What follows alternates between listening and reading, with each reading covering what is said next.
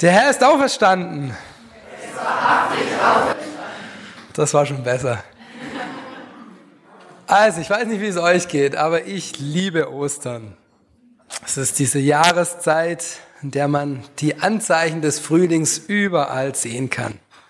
Die ersten Osterglocken sind offen, es wird langsam grün, die Bäume stehen zwar noch nicht voller Laub, wie wir vor zwei Wochen schon gesungen haben, aber es ist unvermeidbar, es wird demnächst soweit sein. Es ist eine Zeit des Aufbruchs. Abends ist es länger hell. Seit der Zeitumstellung ist es sogar noch länger hell. Ja, und als es vor zwei Wochen nochmal so richtig kalt geworden ist und plötzlich Schnee lag, da haben viele von uns so richtig gelitten. Die Spitzen unserer Osterglocken und Tulpen, na die Tulpen noch nicht, aber die Osterglocken sind abgefroren und unmissverständlich ähm, war zwar klar, dass der Winter vorbei ist, aber trotzdem kam noch mal so ein, so ein Einbruch. Ich liebe aber nicht nur den Frühling, ja, sondern ich liebe dieses Fest. Und ich bin an Ostern immer wieder dabei, neu zu entdecken, was dieses Fest bedeutet. Und deswegen möchte ich euch jetzt auch den Predigtext lesen aus Matthäus 28, und zwar die Verse 1 bis 18. Als aber der Sabbat vorüber war und der erste Tag der Woche anbrach, kamen Maria, Magdalena und die andere Maria, um nach dem Grab zu sehen. Und siehe, es geschah ein großes Erdbeben. Denn ein Engel des Herrn kam vom Himmel herab, trat hinzu und wälzte den Stein weg und setzte sich darauf. Seine Erscheinung war wie der Blitz und sein Gewand weiß wie der Schnee. Wie der Schnee. Die Wachen aber erbebten aus Furcht vor ihm und wurden, als wären sie tot. Aber der Engel sprach zu den Frauen, fürchtet euch nicht. Ich weiß, dass ihr Jesus, den Gekreuzigten, sucht. Er ist nicht hier.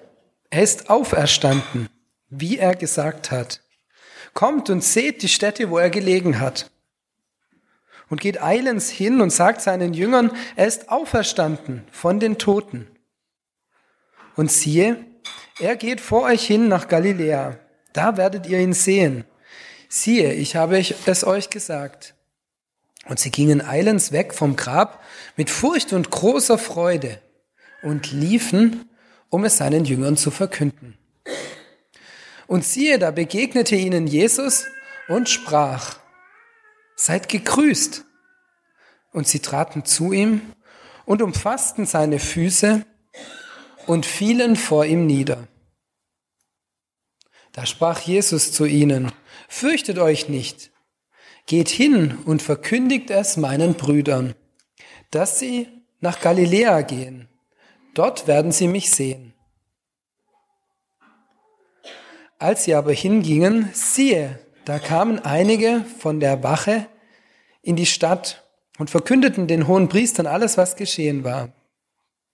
Und die kamen mit den Ältesten zusammen, hielten Rat und gaben den Soldaten viel Geld und sprachen, sagt seinen Jüngern, sagt seine Jünger sind in der Nacht gekommen und haben ihn gestohlen, während wir schliefen. Und wenn es dem Statthalter zu Ohren kommt, wollen wir ihn beschwichtigen und dafür sorgen, dass ihr nichts zu fürchten habt.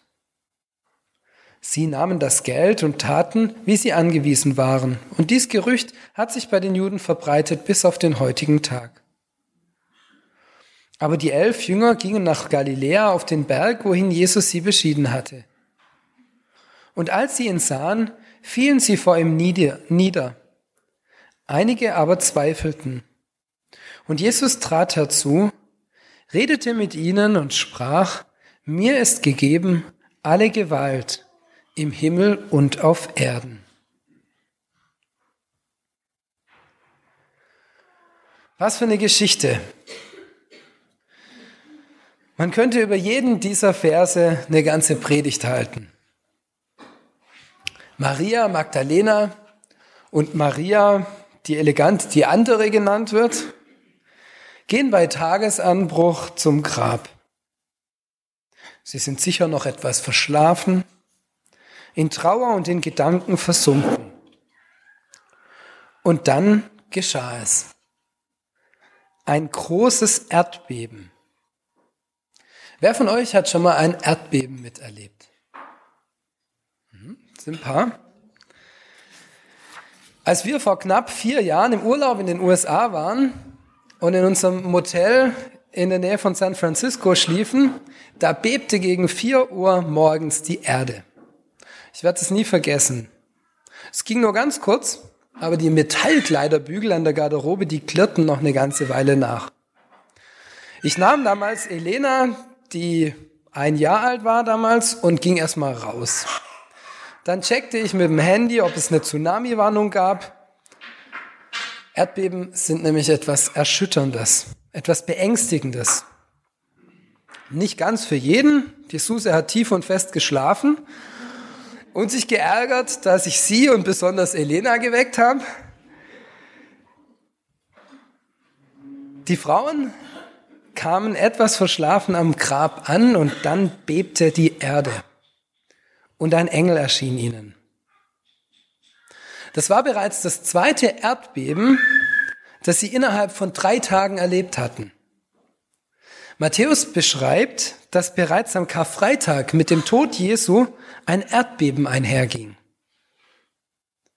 Matthäus beschreibt Kreuzigung und Auferstehung als ein kosmisches Ereignis. Da ist bei der Kreuzigung die Finsternis, das Erdbeben und der zerrissene Vorhang und bei der Auferstehung wieder das Erdbeben, das Licht und der weggerollte Stein. An Karfreitag waren da Wachen, die haben Jesus verspottet und gekreuzigt. An Ostern sind wieder Wachen da, wieder mit Waffen, diesmal jedoch erstarrt, als seien sie tot. Das ist kein Zufall. Karfreitag und Ostern sind der triumphale Auftakt der Herrschaft Gottes auf Erden. Natürlich herrschte Gott auch zuvor und ging seinen Weg mit seinem Volk. Und natürlich hat das Reich Gottes bereits begonnen, als Jesus Kranke gesund, Blinde sehend und Lahme gehend gemacht hat. Aber Karfreitag und Ostern öffnen Gottes Heil für alle Menschen. Deswegen die Erdbeben. Das war nicht nur eine unwichtige Begebenheit in Palästina, das war ein Ereignis, das die Welt für immer verändern sollte, das unsere ganze Erde beben ließ. Etwas Weltveränderndes ist geschehen. Mit der Auferstehung Jesu sagt, mit der Auferstehung Jesu sagt Gott durch Jesus, mir ist gegeben alle Gewalt im Himmel und auf Erden. Bisher habe ich die letzten Verse von Matthäus 28 immer als den Missionsbefehl gelesen. Das ist auch die Überschrift, die in der Lutherbibel da drüber steht. Mir ist gegeben alle Gewalt im Himmel und auf Erden, darum geht hin und macht zu Jüngern alle Völker, taufet sie auf den Namen und ziehe und lehret sie halten. Ihr wisst, wie es weitergeht und siehe, ich bin bei euch alle Tage bis an der Weltende. Mir ist gegeben alle Gewalt im Himmel und auf Erden war für mich immer eher eine Formel zu Beginn des Missionsbefehls. Ich habe bewusst heute genau da den Predigtext aufhören lassen. Denn ich meine, dass es ein ganz wichtiger Kern der Osterbotschaft ist. Christus spricht, mir ist gegeben alle Gewalt im Himmel und auf Erden. Wir Menschen, wir können ziemlich viel. Wir können viel Gutes tun. Wir können aber auch ganz gewaltig viel Leid anrichten. Nahezu unbegrenzt. Ich werde nicht an Ostern über die Gräuel einer Kreuzigung predigen oder die Möglichkeit eines Nervengiftanschlags oder Atomkriegs. Menschen haben viel Macht. Wer von euch hat schon mal eine Schnake getötet? Seid ehrlich. Seid, seid ehrlich. Niemand? Noch nie? Wahnsinn. Okay. Wer von euch hat eigentlich schon mal eine Schnarke geschaffen? Wer von euch hat eine Schnarke schon mal, die schon mal tot war, wieder auferweckt? Kein Mensch, nur eine Schnarke. Niemand. Ich will Jesus nicht mit einer Schnarke vergleichen, das wäre blasphemisch. Aber ich möchte deutlich machen, was es bedeutet, dass Gott alle Macht hat. Er kann nicht nur schaffen, sondern auch nach dem Tod wieder lebendig machen. Jeder kann töten. Das ist nur oberflächlich ein Zeichen der Macht. Vor ein paar Monaten hat ein kleines vierjähriges Kind in New York zwölf Menschen getötet, weil es mit dem Gasherd gespielt hat. Wirkliche Macht hat der, der lebendig machen kann. Wir können allenfalls wiederbeleben. Aber wenn jemand wirklich tot ist, dann gibt's für uns aus menschlicher Sicht kein Zurück. Wenn Jesus leidet, stirbt und aufersteht, dann ist es ein Zeichen seiner absoluten Macht. Glauben wir das? Glauben wir, dass Gott alle Macht hat im Himmel und auf Erden? Für viele ist Ostern wichtig, weil Ostern Hoffnung auf ein Leben nach dem Tod gibt. Das ist nicht falsch. Und Paulus schreibt sogar in 1. Korinther 15, dass wir die geringsten seien, wenn wir allein in diesem Leben auf Christus hoffen und nicht an die Auferstehung der Toten glauben. Ich möchte uns ermutigen, dass wir auch das wieder mehr in den Blick bekommen. Für die Älteren unter uns ist es der Alltag. Sie wissen, dass es in Richtung Ewigkeit geht. Für die Jüngeren ist es nicht so präsent. Wenn wir einen lieben Menschen verloren haben, dann ist Ostern auch deswegen ein geniales Fest, weil es uns begründete Hoffnung gibt, die Personen wiederzusehen. Ich habe darüber vor zwei Jahren an Ostern gepredigt.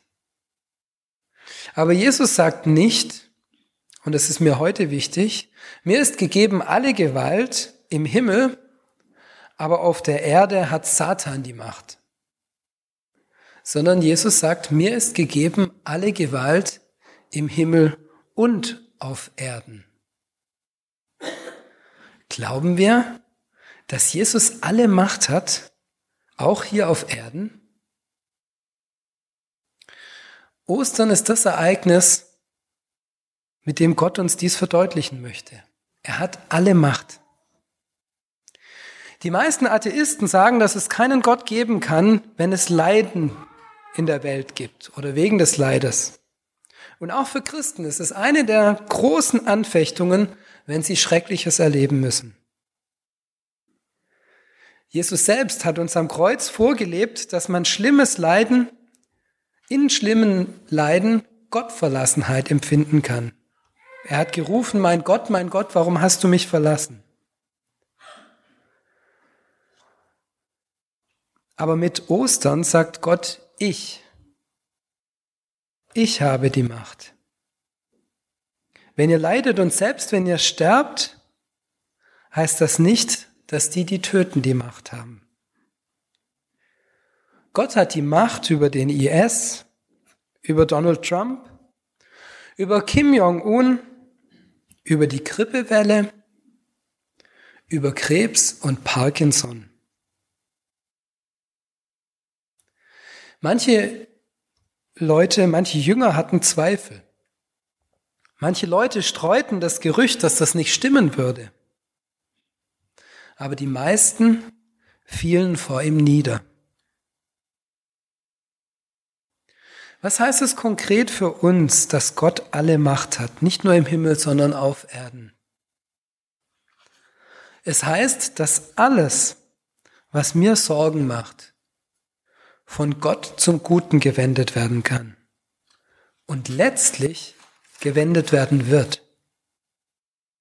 Dass mir keine Krankheit, kein Leid, kein Terror Angst machen muss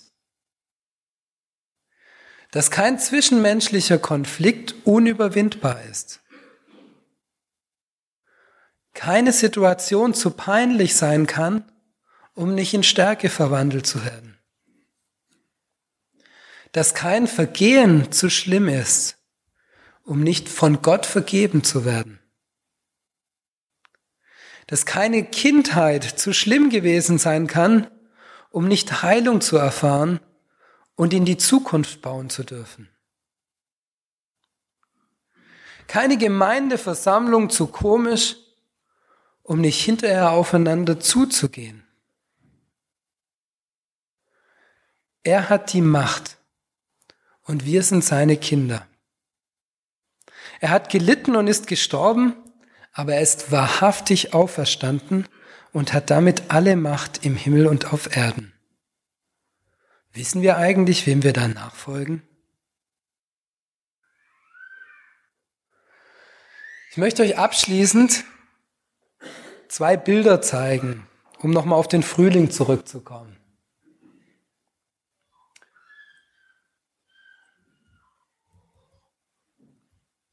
Das ist das Erste. Vielen Dank.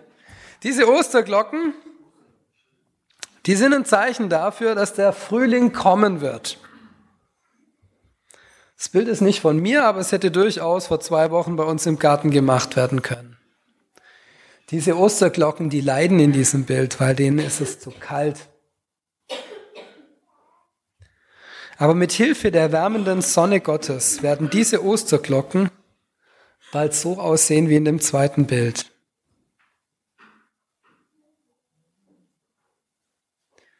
Lasst uns wie diese Blumen nach diesem Gott ausstrecken. Lasst uns gemeinsam lernen, was das heißt, dass er alle, wirklich alle Macht hat, im Himmel und auf Erden. Amen.